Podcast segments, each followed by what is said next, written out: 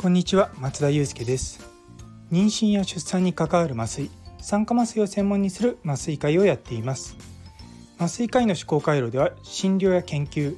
そして学会活動などを通じて学んだり考えたりしたことを発信していきます。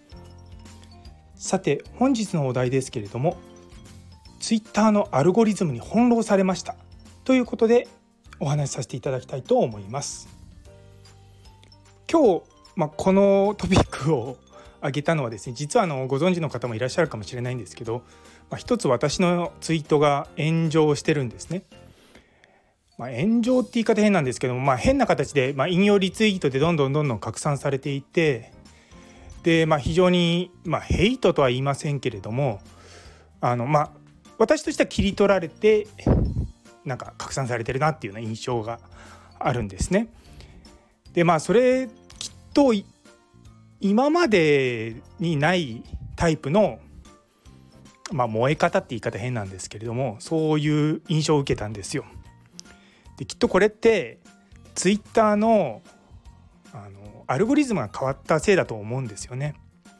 であの皆さんご存知かとは思うんですけれどもあのイーロン・マスク氏がツイッターを買収してからここ数ヶ月結構そのツイッターの方がかなり中身変わってきたんですよ。で多くの方多分ツイッター何で見てんだろう、まあ、スマートフォンで見てて例えばあのツイッターのアプリで見ると実は今までそのフォローしてる人のツイートとかがメインであのいわゆるタイムラインに流れてきたと思うんですけれども実はですね今あのおすすめっていうのが流れるようになってきてるんですね。でブラウザの方で見るとそのそこのところがおすすめとフォローしてしているアカウントみたいな感じで分かれているんですけれどもそっちのフォローしてるアカウントを見ると実は今までみたいなその自分がフォローしてる人たちのツイッターが流れてくるんですけどもおすすめってあれ俺この人をフォローしてたかなっていうような人のが不意に流れてくるんですよ。いや前から TL にそういうのは流れてはきたんですけれども実はこのツイッターのアルゴリズムが今までのこうフォロワーからフォロワーへ伝わるそのやり方よりもそのリコメンデーション型っていうのに変わったんですね。でこれでうまくいってるのは実はね TikTok であの TikTok ってあの見たことある方ご存知だと思うんですけどもあれっていつ投稿された動画かってあんま分かんないじゃないですか。で実は Twitter は逆にあの大体こう最近投稿されたものが、まあ、流れてくるっていう風なアルゴリズムなんですけれども TikTok って今世界中で一番よく使われているその、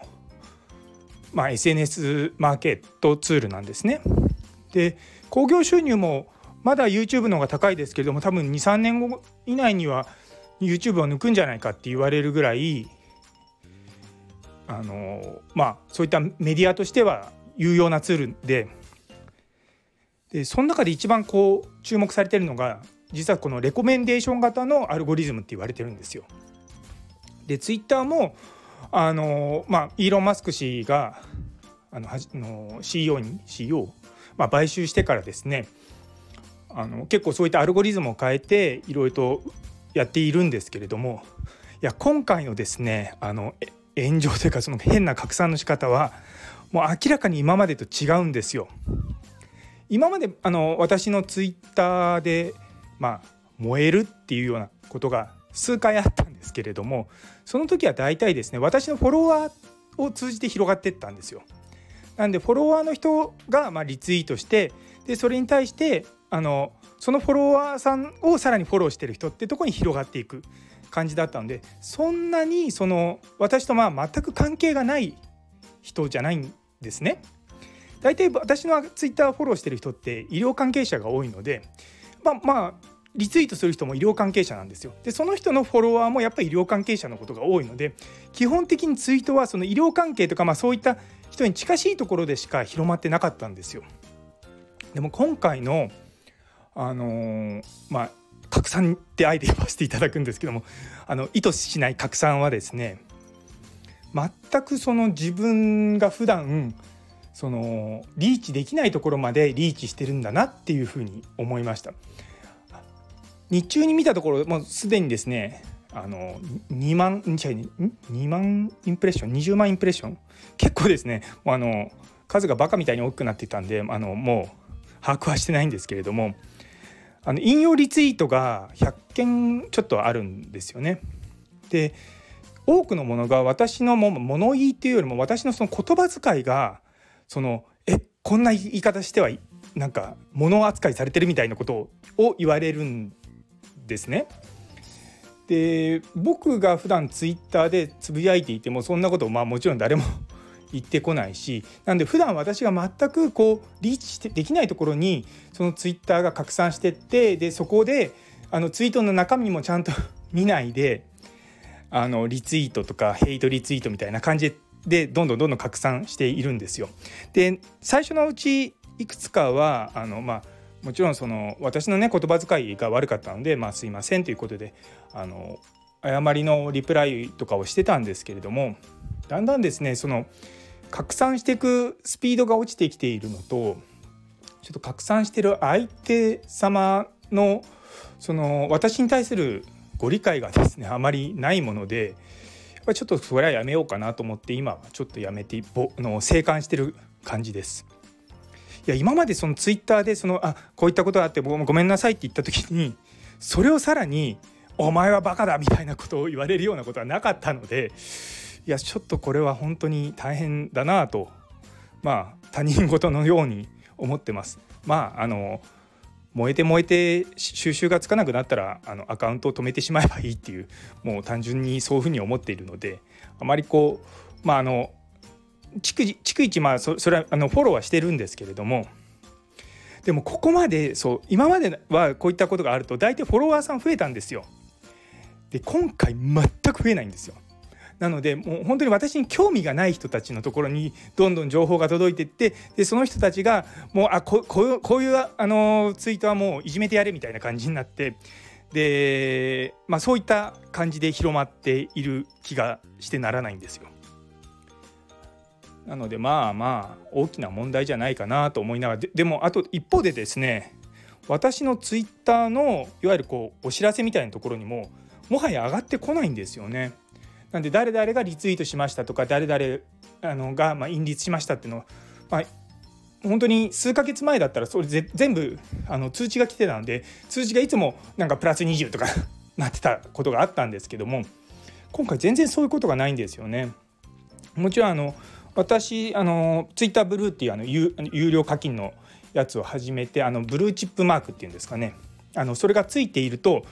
あのリコメンデーションのだからそのいわゆるおすすめの上の方に出てくるっていう、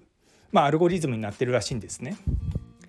だからまあ、まあ、これってもちろんいい使い方をすればすごくよく広がる反面こういった悪いツイートみたいなものも悪いツイートって言い方変ですね。あの意図せずこう広まってしまったことに対してもう同じように広がるんだなというふうに思って、まあ、本当に今日翻弄されました。まあ、あの午前中まあ、ずっとじゃないんですけれどもちょっとそこのことで、うん、どうしようかなとかあの友人にちょっとこうなってるんだけどどうすればいいと思うとか まあ相談はしたんですけどもまあまあ徐々に徐々にこういったものは落ち着いていきそうな兆しを見てるのでまあそれをちょっと静観してますっていう放送をしながら実は明日の朝すごいあの広まってなんかすごくヘイトなものばっかりが来たらどうしようってちょっとビビりながらですねやってます。いや本当にこの機械でやっているのもあっていやなかなか難しいなって思うんですよね。結構私ツイッター自体はもう2010年から触っていてまあでもずっと触り続けてきたわけじゃないんですけれども比較的まあここ数年はあの、まあ安全なって言い方変ですけれども、まあ、医療関係のツイッターをメインあツイートをメインにまあ発信してたんですがこんなその全くその本当に一般の方でフォロワーに医療関係もいなさそうなところでこう広まるって本当にはじ、まあ、初めての体験って言い方変ですけれどもこれがっていうのは私のツイッターの フォロワーたかだか3,000人なんですよ。3,000ちょっとなので。これが多分もっと1万人とか5万人とかそういうアカウントになるときっとこういうあのバイラルなって何て言うんだろうこうなんかすごい変な拡散の仕方をしていくんじゃないかなとっていうまあ、まあ、ある意味予行演習じゃないですけど、まあ、そういうふうに切り取られることがあるんだなっていうのは思いましたね。まあ、確かに医療関係者でも、あのー、そういわゆるマーカーっていう呼ばれているようなフォロワーが非常に多い方々の、まあ、行動を見てるとあのまあそれなりにひどいものに対しては反応はしてますけれども、まあ、私のやつはまあひどいと言い方変ですけどまあまあそっかそういう考えもあるなって思うようなことがまあメインなのでうーんって思います。あまり私はツイッターで議論するの好きではないんですよね。まあ、とあの向こうがあのちゃんと実名であの顔写真もちゃんと載せてやっている方であるのならばまああのまあお互い意見のぶつかり合いっていうんで多少はやるんですけれどもいや本当にでも今回の件はですねどうしようかなって思ってます